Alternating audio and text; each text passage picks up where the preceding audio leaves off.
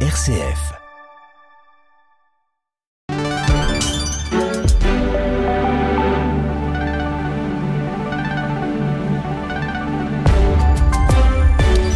Il est 16h, c'est Jean Lannoy qui vous informe sur une RCF. Ce 20 novembre, à l'occasion de la Journée internationale des droits de l'enfant, le délégué général aux droits de l'enfant en Fédération Wallonie-Bruxelles adresse au gouvernement et au Parlement son rapport annuel. Selon Soleiman Lagdim, la situation des droits de l'enfant en Belgique est préoccupante.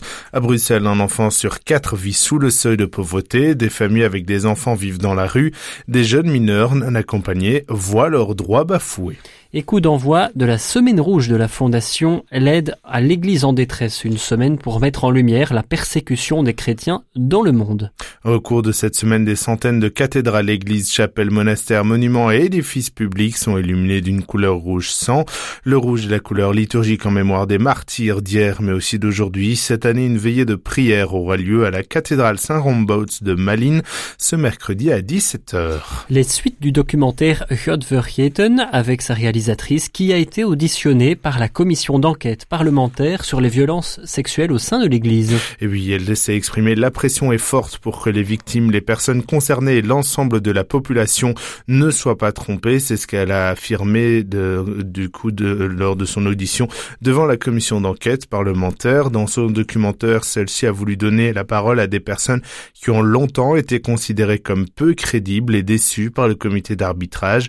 Elle a également déclaré qu'elle est son co-créateur, Yves Daniels, avait pesé les informations et les témoignages qu'il devait diffuser.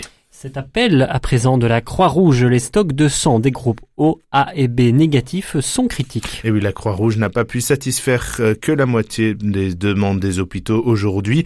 À l'approche des congés de fin d'année, elle craint que la situation ne s'aggrave. Le service du sang lance donc cet appel urgent aux personnes ayant un groupe sanguin négatif et répondant aux critères de don pour se rendre sur l'un des centres de collecte de la Croix-Rouge. Toutes les infos sont sur donneursdesang.be.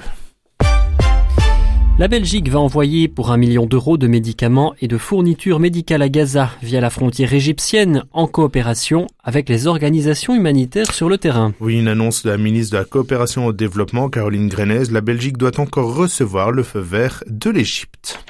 Certains progrès ont été réalisés depuis la signature de l'accord de Paris sur le climat en 2015, mais ceci reste très insuffisant. Les engagements de réduction des émissions de gaz à effet de serre pris jusqu'à aujourd'hui dans le monde conduisant toujours à une future hausse de 2,5 à 2,9 degrés de la température moyenne mondiale, c'est ce que constate un nouveau rapport onusien publié à 10 jours de l'ouverture de la COP 28 à Dubaï. Merci Jean, le retour des informations, mais avant le retour des informations, votre présence dans le 16-17 pour chronique Actualité. À tout à l'heure.